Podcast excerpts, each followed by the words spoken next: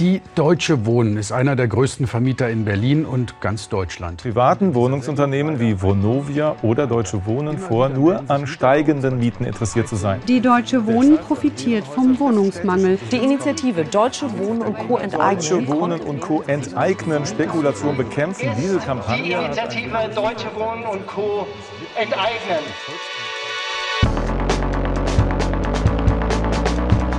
Hallo, Wouter hier und herzlich willkommen bei Von Menschen und Mieten. Ich bin mal ganz ehrlich, Deutsche Wohnen und Co. enteignen ist meine erste Kampagne. Natürlich, ich war vorher auch schon bei Demos unterwegs und habe hoch mit den Löhnen, runter mit den Mieten mitskandiert, aber so richtig in einer politischen Kampagne aktiv zu werden und mitzuorganisieren, das ist für mich ganz neu. In der Kampagne bin ich also ein Neuling. Aber zum Glück gibt es viele erfahrene Aktivisten, die ich um Hilfe bitten kann. Wir reden heute unter anderem mit Eino Hageners aus der Sammelarbeitsgruppe. Genau, bin dann eigentlich so geblieben seitdem und glücklich in der Sammel AG, ja. Mit Stefan Juncker aus der Vergesellschaftungs AG. Ich werde zumindest häufig eher als der Pessimist gesehen, aber ich glaube, wir schaffen das. Und ich begebe mich auf ein Plakatierabenteuer. wie, wie viel denkst du, äh, schaffen wir heute? Wir zu zweit, meinst du? Na, 100 schaffen wir schon, ne? 100 schaffen wir. Ja, 100 schaffen wir schon. Ich möchte wissen, was bedeutet das, sich engagieren? Wie wird man aktiv und wie wird ein Volksentscheid organisiert? Und natürlich, wie kriegen wir das alles hin, während und trotz einer Pandemie? Also ein Blick hinter die Kulissen unserer Kampagne. Aber wir beginnen unsere Geschichte an der Heideck-Siedlung in Neukölln.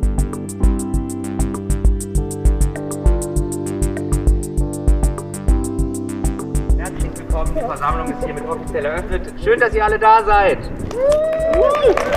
Ich glaube, wenn wir an Aktivismus denken, dann denken wir oft an solche Töne. Genau, mein Name ist Sachbar. Ich stehe heute hier, weil ich für eine Stadt kämpfen möchte, in der sich alle Menschen die Miete leisten können. In eine Stadt, die nicht nur den Reichen gehört. Und ähm, eine Stadt, die solidarisch ist. Diese Momente sind ein unglaublich wichtiger Bestandteil für jede Kampagne. Zum Beispiel hier am Samstagmittag in der Heideck-Siedlung in Neukölln. Also vielleicht kannst du kurz erzählen, was heute bevorsteht. Ja, ähm, wir, sind, wir wissen noch nicht, wie viele Leute kommen werden, ähm, aber unser Ziel ist, ähm, mit allen, die auch nur vorbeikommen, einmal zu sprechen und einfach viele zu informieren. Ähm, und wir diskutieren gerade noch, ähm, wie wir es schaffen werden, hier die ganze Siedlung einmal abzuklappern, weil hier echt viele Leute wohnen, die auch als Vonovia-MieterInnen betroffen sind. Das Kiez-Team Südneukölln hat in der Heideck-Siedlung beim Nahversorgungszentrum Sonnencenter eine Kundgebung organisiert. Wir wollen heute Abend hier speziell vor dieser Siedlung nochmal irgendwie eine Kundgebung machen, weil wir waren jetzt schon in den letzten Wochen und Monaten ganz oft hier und haben immer Ärger gehabt mit dem Sicherheitsdienst. Es gehört ja der Vonovia, auch das alles hier ist Privatgelände. Und jedes Mal hieß es irgendwie, wir haben Hausrecht und ihr müsst verschwinden. Die Heideck-Siedlung entstand in den 1970er Jahren im Rahmen des sozialen Wohnungsbaus. Im Jahr 2018 erwarb Vonovia, Deutschlands größter Immobilienkonzern, große Teile der Siedlung. Und jetzt informiert das Kiez-Team Neukölln die BewohnerInnen der Siedlung über unsere Kampagne. Und das gleich in mehrere Sprachen. Yani aynı zamanda Vonovia ve Deutsche Wohnen ya da Akalius gibi emlak firmaların bize ödediğimiz kiralarına karlarına kar katıyorlar. الشركات العقارية الكبيرة مثل فانوفيو دويتشه فونن وكيليوس بتحقق أرباح من الإيجارات اللي بندفعها. Mit am Start ist Dana. Ich spreche mit ihr kurz nach dem Redebeitrag. Du, du hast gerade hier das ganze Stück übersetzt. Warum hast du das gemacht? Ah, ja. also in, in Initiative wie diese hier heute, wie Deutsche Wohnen und Co. enteignen, ist es sehr wichtig, alle zu erreichen. Ne? Also natürlich ähm, mit der Übersetzung unserer Texte zu Arabisch und äh, Türkisch haben wir nicht 100 Prozent von Menschen erreicht, äh, aber wir haben mehr Leute erreicht, als äh, wir erreichen könnten mit, mit äh, nur deutscher Text. Das äh, hängt nicht davon ab, ob die Menschen Deutsch verstehen oder nicht. Ne? Also äh, die meisten arabischen Menschen, die ich hier kennengelernt habe, sprechen auch perfekt Deutsch und verstehen das auch. Aber es ist was anderes, wenn die die Rede auf Arabisch nochmal hören das ist dann eine andere äh, Wahrnehmung von dem Text, von das, was wir zusammen erreichen wollen. Ich möchte wissen, ob Sie diese Art von Kampagne mit Kundgebungen in der Öffentlichkeit noch immer für wichtig halten. Es ist auf jeden Fall wichtig. Also vor allem äh, öffentlicher Raum äh, zurückzunehmen oder so zu ähm, reclaim. Ja, ja, genau. Reclaim ja, öffentlicher Raum in der Stadt, ne? ja, und zu sagen, so, wir sind da, es ist äh, unser Raum und das nutzen wir auch, um äh, Begegnungen zu schaffen, um unsere äh, Stimme weiterzugeben und äh, andere Leute zu hören und äh, unsere Ziele zu erreichen. Kundgebungen, Veranstaltungen, Demos, das sind die Klassiker, wenn man eine Initiative organisiert. Aber natürlich hat jede Kampagne ihre eigene strukturelle Forderungen. Die Initiative Deutsche Wohnen und Co. enteignen hat sich zum Beispiel dafür entschieden, einen Volksentscheid zu organisieren.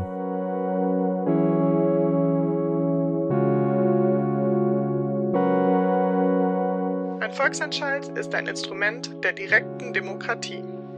Es ist eine Abstimmung, bei der ein Gesetzesentwurf nicht vom Parlament, sondern direkt von den wahlberechtigten Bürgerinnen beschlossen oder verworfen wird. Genau, der Volksentscheid ist die letzte Stufe von einem längeren Prozess. Wow, wow, wow, Stefan, bitte. Kannst du dich erstmal kurz vorstellen? Ja, mein Name ist Stefan Juncker und ich bin so ziemlich seit Anfang an dabei. Ich würde sagen, ich bin seit Anfang an dabei und auch schon seit Anfang an in der Vergesellschaftungs AG. Das war eine der ersten AGen, weil da ja dann angefangen wurde zu gucken, okay, wie kann man unser Anliegen überhaupt juristisch ähm, begründen und formulieren. Na, wir wissen seit Folge 1, dass die Kampagne die Enteignung der großen private Wohnungskonzerne in Berlin fordert. Dafür gibt es ja verschiedene Möglichkeiten. Warum gerade ein Volksentscheid? Also so eine allgemeine Kundgebung zum Beispiel für geringere Mieten, das ist immer gut für den Anfang, aber um weiterzugehen und so richtig auch Motivation zu entwickeln, braucht es eine relativ klare Perspektive und am besten auch ein, ähm, ein Mittel, um die zu erreichen, an das viele Leute glauben. Anders als bei einem Referendum kommt bei einem Volksentscheid die Initiative und die Ausarbeitung des Gesetzesentwurfs nicht vom Parlament, sondern von den Bürgerinnen selbst. Und der Beschlusstext, der jetzt durch die Bewegung vorangetragen wird, fordert die Vergesellschaftung der privaten Konzerne mit mehr als 3000 Wohnungen in Berlin. Also der Volksentscheid ist dann wirklich der Punkt, wo alle Berlinerinnen und Berliner, die eine Wahlberechtigung für Bundestagswahl und Abgeordnetenhauswahl aufgerufen sind zu wählen. Und dann kriegen die so einen Stimmzettel, da steht dann drauf, was, ähm, was wir wollen. Und dann kann man Ja oder Nein ankreuzen. Das ist quasi der Volksentscheid. Und der steht aber erst ganz am Ende. Volksentscheide sind in verschiedenen Bundesländern unterschiedlich organisiert. In Berlin bauen Volksentscheide auf Volksbegehren auf. Es muss also erstmal gezeigt werden, dass in der Bevölkerung ein breites Interesse für das Thema besteht. Das heißt, in dieser ersten Phase geht es eigentlich noch nicht mal um das Volksbegehren an sich, sondern man sagt erstmal nur, na, wir fänden es schon gut, wenn es dazu ein Volksbegehren geben würde. Die erste Stufe hat die Initiative locker geschafft. Jetzt sind wir in der zweiten Phase. Das ist jetzt sozusagen das eigentliche Volksbegehren. Im Volksbegehren muss man innerhalb von vier Monaten die Unterschriften von sieben Prozent der wahlberechtigten BerlinerInnen sammeln. Genau, und diese sieben Prozent sind gerade ungefähr 175.000 ähm, BerlinerInnen. Und erst dann kommt es zum Volksentscheid. Ein Gesetzesentwurf ist durch Volksentscheid angenommen, wenn die Mehrheit der TeilnehmerInnen und zugleich mindestens ein Viertel der Stimmberechtigten zugestimmt haben. Seit 1945 gab es in Deutschland 24 Volksentscheide. In Berlin ging es dabei beispielsweise um Themen wie Wasser- und Energieversorgung sowie das Tempelhofer Feld und den Flughafen Tegel. Ich bin total optimistisch. Also ich werde zwar immer ähm, oder ich werde zumindest häufig eher als der Pessimist gesehen, aber ich glaube, wir schaffen das. Und gleichzeitig ist es aber auch kein Selbstläufer. Also da, davor habe ich schon noch ein bisschen Angst, dass, ähm, dass Leute jetzt zum Anfang losgehen und viel machen und jetzt ähm, in den nächsten drei Monaten es aber nicht schaffen, das Tempo aufrechtzuerhalten. Aber trotzdem, es sieht gerade alles danach aus, als ob wir, als ob wir das schaffen. Aber halt auch nur, wenn wir das so durchhalten wie jetzt. In zukünftigen Folgen werden wir uns eingehender mit Gesetzentwürfen und der Verfassung selbst befassen. Aber ohne gültige Unterschriften und eine erfolgreiche Abstimmung wird das neue Gesetz natürlich nicht in Kraft treten.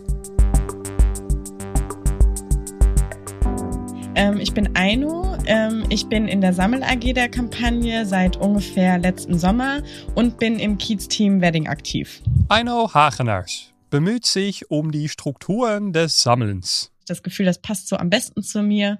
Ähm, genau, bin dann eigentlich so geblieben seitdem und glücklich in der Sammel-AG, ja. Also eine ungefähr 175.000 gültige Unterschriften brauchen wir. Wie kriegen wir das hin? Und da hat sich die Sammel AG schon ganz lange nach der ersten Sammelphase eigentlich überlegt, wir brauchen so ein Säulensystem. Also wir brauchen einmal in den Kiez-Teams, dann brauchen wir an den Hochschulen, an den Arbeitsplätzen von Leuten, dann brauchen wir BündnispartnerInnen, die ganz wichtig sind, damit die selber Unterschriften sammeln und dann eigentlich auch sowas wie Großevents. Je mehr Leute an ganz verschiedene Orte für unsere Volksbegehren eintreten, desto einfacher kommen die Unterschriften. Und dadurch, dass das durch Corona schon mal zwei Säulen weggefallen sind, ähm, also einmal so die Hochschulen, äh, natürlich dadurch, dass kein Präsenz, äh, keine Präsenzlehre mehr stattfindet und auch der Arbeitsplatz für viele Menschen, wo viele Leute natürlich jetzt im Homeoffice sind und natürlich die Großveranstaltungen wegfallen, ähm, ist ganz viel dann so auf die Kiez-Teams am Ende. Ähm, sind das so die wichtigsten Orte übrig geblieben eigentlich? Deutsche Wohnen Co. enteignen besteht aus zahlreiche einzelne Organe und Arbeitsgruppen in denen unermüdlich diskutiert und wichtige Entscheidungen getroffen werden. Es gibt zwar auch ein Gesamtplenum und einen Koordinierungskreis, vieles wird aber recht autonom von den einzelnen Kiez-Teams organisiert. Die Sammel AG versucht den Teams so viel wie möglich Unterstützung zu bieten, sodass sie sich weiter unabhängig organisieren können. Schon ab dem Sommer angefangen, so Leitfäden zu schreiben, zum Beispiel, wie funktioniert das überhaupt, so ein Kiez-Team aufbauen? Also wie spricht man vielleicht solidarische Orte an, ähm, wo Unterschriften ausgelegt werden können? Ähm, was gehört noch so zu einer Kiez-Teamarbeit dazu? Also sowas wie, wie geht man eigentlich plakatieren oder flyern? Ähm, oder auch sowas wie, wie funktioniert das eigentlich, so ein Plenum ähm, zu organisieren? Also wirklich so auf allen Ebenen einfach wie so Handreichung zu geben für Leute, dann so ganz niedrigschwellig aktiv zu werden in den Kiezen. Und das mit großem Erfolg. Geschätzte 1700 Menschen engagieren sich derzeit aktiv in der Bewegung. Sie organisieren Kundgebungen wie die in der Heideck-Siedlung, planen Sammelaktionen oder gewinnen ihre Lieblingsläden als solidarische Orten. Aber wie fährt unsere Kampagne eigentlich mit der Pandemie? Ist Corona eine Chance oder eher eine Herausforderung?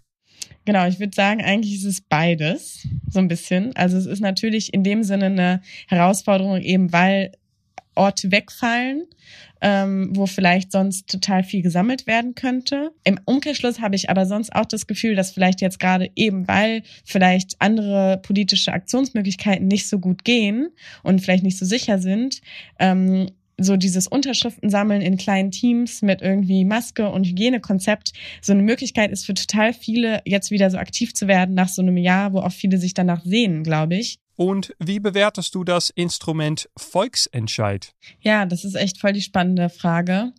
Ähm, also ich finde, es ist ein, also eine sehr große Möglichkeit auf jeden Fall. Ich finde es gut, dass das gibt und ich finde, es gibt zu wenig Partizipationsmöglichkeiten oft. so, ich finde, es sind auch schon trotzdem ganz schön viele Hürden, so das zu schaffen. Ich glaube, das schafft man auch wirklich nur mit so einer Struktur, wie wir es jetzt haben und mit so einem Thema, was viele Leute bewegt, wie Mietenpolitik. Ähm, was ich aber total wichtig finde oder was, glaube ich, auch ein Vorteil ist, dass man eben mit so vielen Leuten sprechen muss, sozusagen, über das Thema, ist ja auch, ein, hat ja auch einen gewissen Politisierungseffekt, so.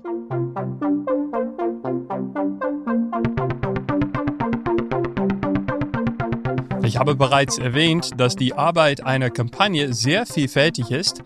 Es gibt jedoch einige Elemente des Aktivismus, die niemals das Licht der Welt erblicken werden, es sei denn, sie werden in einem Podcast hinzugefügt.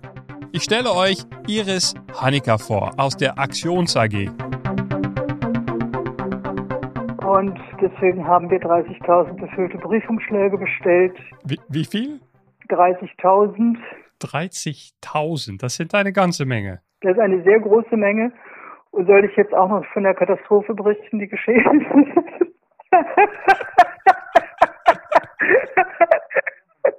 Katastrophe ist, dass diese 30.000 Umschläge angekommen sind alle schon zugeklebt waren. Dass die Leute, wenn sie die kriegen, erstmal die gar nicht wussten, also dann können sie die erstmal gar nicht wissen, was damit ist. So der Plan, Unterschriftenlisten werden mit vorfrankierte Briefumschläge in Briefkästen geworfen. Die BewohnerInnen können dann in Ruhe sammeln und die Liste einfach zurückgeschicken. Gute Idee, vor allem in Zeiten von Corona. Aber wenn die Umschläge schon zugeklebt im Briefkasten landen, kann es leicht passieren, dass die BewohnerInnen sie einfach wegwerfen. Also, da gibt es nur eine Möglichkeit und das ist leider umfüllen. Ich habe das auch schon gemacht. Also dann schlitzt man die einen auf und füllt ins andere. Das ist so eine schöne, blöde Tätigkeit, die wie Häkeln oder Strecken oder so. Dann kann man zwischendurch mal eine Stunde kann schön Umschläge umfüllen. Und bist du selber auch schon aktiv gewesen bei anderen Kampagnen zum Beispiel? Hast du schon ein bisschen Erfahrung? Nein, ich bin, also ich meine, ich war, ich bin ja jetzt schon älter. Äh, ich war also in meiner frühen Jugend war ich halt irgendwie in der Hausbesetzerszene irgendwie aktiv. Bin auch jetzt nicht so extrem, aber ich habe halt viel Zeit in so einem besetzten Haus verbracht und wollte auch immer gerne linksradikal sein. Aber dann habe ich viele, viele Jahre eigentlich nichts mehr gemacht und war auch ich bin ja auch nicht für Kommunismus, bin mehr für Anarchie und so. Also ich habe gedacht, bürgerliches Leben ist schon ganz okay und dieses Land ist eigentlich auch ganz okay und so weiter. Aber jetzt sehe ich eben, dass das nicht okay ist, dass, dass man eben Wohnungen, Wohnraum, dass das äh, dem Markt überlassen wird. Das geht einfach nicht. Ich verstehe. Iris, so, ich, ich, ich habe keine weitere Frage mehr. Ich bedanke mich herzlich ähm, und hoffe, dass es ähm, ja, bald geklappt ist mit dem Umschläge. Dankeschön, es wird klappen. Na, dann wird es auch mal wieder Zeit für ein bisschen Action. Wie gesagt, der Neuling Wouter Bernhard lernt die Art und Weise, worauf man sich aktiv in Kampagne engagieren kann. Und ein Ding habe ich schon früh gelernt. Zur zweit macht es viel mehr Spaß.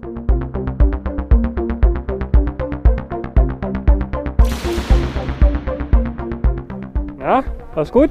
Ja, super. Ich bin aufgeregt. Aufgeregt? Ja, sicher.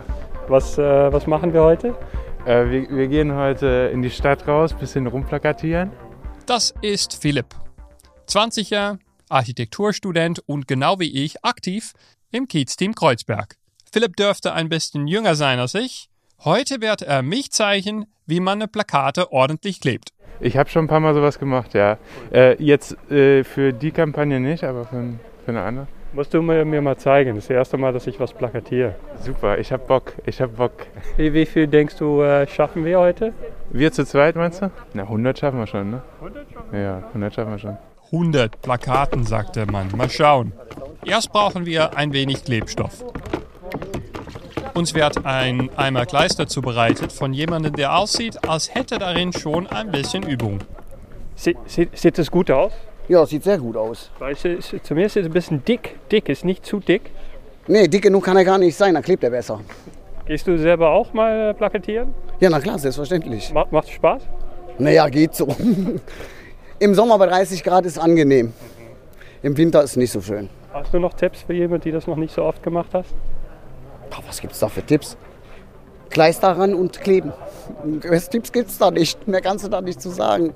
Gehen wir los, äh, Philipp? Ja, wir gehen los. Wir haben Bock. Wir haben richtig Bock. Diese Seite. Die Sonne scheint, die Leute sind mit den Hunden raus. Ja. Und wir mit wie viel Poster? Naja, wir schätzen jetzt mal 70. 70, ich sieh's 70, ja. Das schaffen wir, oder? Das schaffen wir, das schaffen wir auf jeden Fall, ja. Auf jeden Fall. Und dann sind die zwei Herrschaften auf Abenteuer gegangen. Auf der Suche nach die beste Klebkloster unseres Kiez. Unterwegs lernt man einander dann am besten kennen. Wie bist du eigentlich ähm, bei der Kampagne gekommen, Philipp? Ach, ähm, ich verfolge das schon relativ lange. Ähm, und habe jetzt aber vor, wie lange war das? Vielleicht ein Jahr her, ähm, ist mein Haus verkauft worden. Beziehungsweise nicht mein Haus, sondern da, wo ich drin wohne. Ähm, und seit dem Punkt habe ich mir eigentlich mal überlegt, da auch mit, mitzumachen. Und jetzt vor ein paar Monaten habe ich Nägel bei Köpfe gemacht und bin mal in das Kiez-Team eingetreten. Ja, schön. Und wie gefällt es soweit? Ja, es ist super. Es macht total Spaß. Äh, man lernt total nette Leute kennen. Kanntest du die schon einige? Nee, ich kannte niemanden. Ähm, aber ich finde das total cool, dass wir alle aus äh, ganz unterschiedlichen Richtungen kommen und alle unterschiedliche Sachen machen und uns so ein verbindendes Element zusammenbringt. Ne? Ja, auf jeden Fall. Ja, und dann kommt der spannende Moment meines Leben, äh, Lebens. Da geht der erste, Philipp. Da geht der erste, komm. Und Philipp geht sofort im Klebmodus.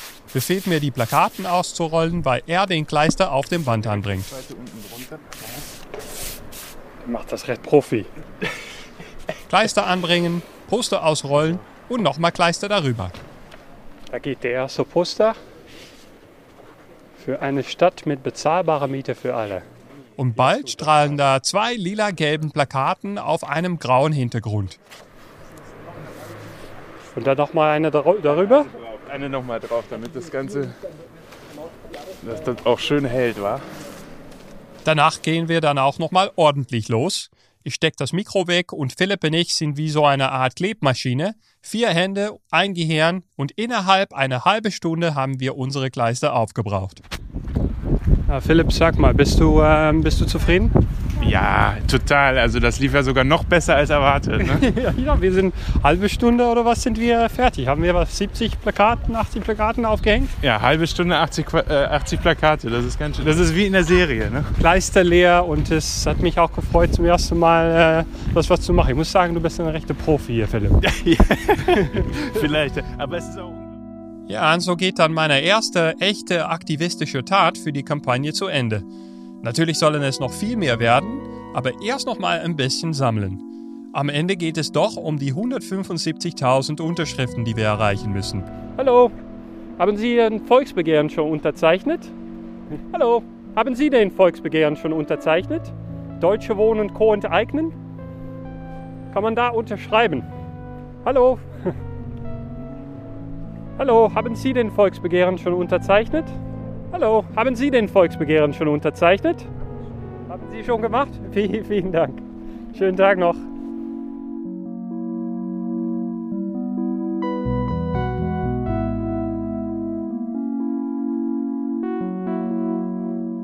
Unsere Kampagne wird von tausenden Menschen unterstützt. Und zum Auftakt haben wir uns noch darüber gefreut, dass über Nacht an ganz viele Orten der Stadt die Deutsche Wohnen enteignen Plakaten aufgetaucht sind. Aber für einige Leute aus den Kiez-Teams war ihr Engagement mit einer bösen Überraschung verbunden. Sie wurden von der Polizei durchsucht, ihre Personalien festgestellt, weil sie Plakaten auf einen Stromkasten geklebt hatten, was offiziell verboten ist. Einige Tage später berichtete die Taz darüber, dass nun der Staatsschutz gegen sie ermittelt.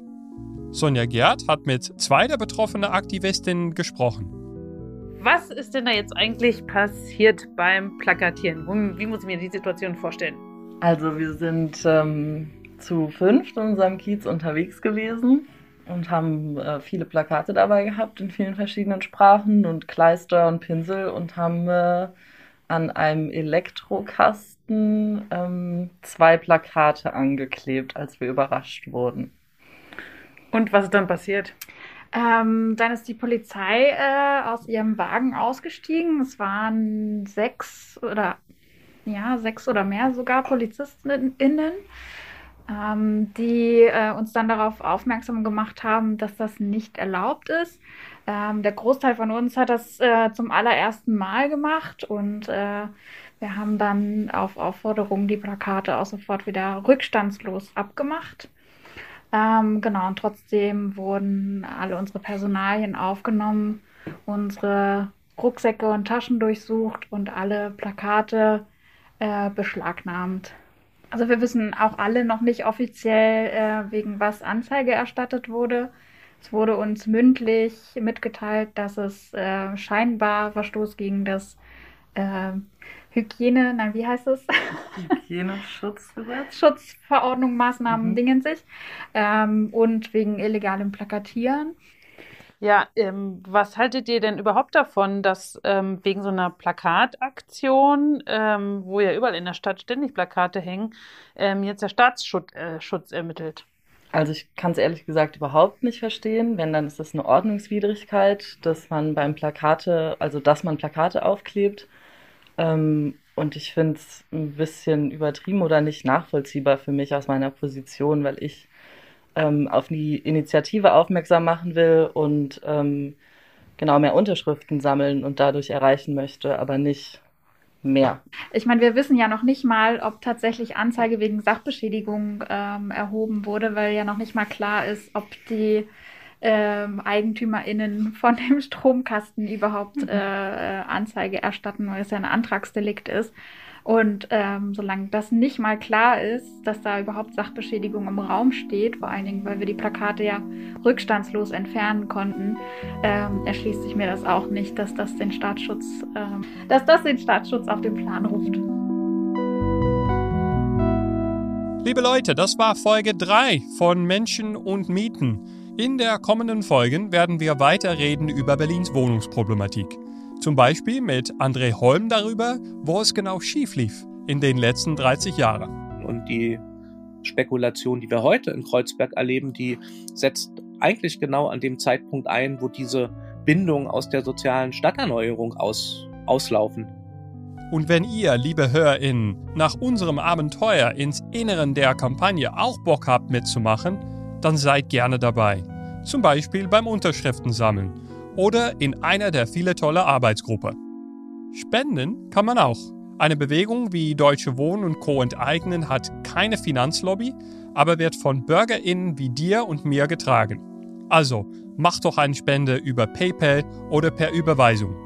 Informationen dazu findet ihr auf dwenteignen.de. Und natürlich haben wir das alles auch verlinkt in den Shownotes unseres Podcasts. Von Menschen und Mieten wird produziert von mir, Wouter Bernhard, mit toller Unterstützung von Christian Hess, Julian Formelle, Sophia Helfrich und Sonja Gerd. Diesmal auch ein herzliches Dankeschön an Iris, Dana, Kiezteam Südneukölln, Stefan, Eino, Philipp, Micha, Roman und Janis und alle tolle Leute, mit denen ich in den letzten Woche gesprochen habe. Ihr seid der Hammer und der Grund, warum ich immer so viel Bock habe, mich weiter zu engagieren. Musik ist von Mark Schelders und Ben van Gelder. Mehr Info zur Kampagne in den Show Notes. Auf Wiederhören. Tschüss.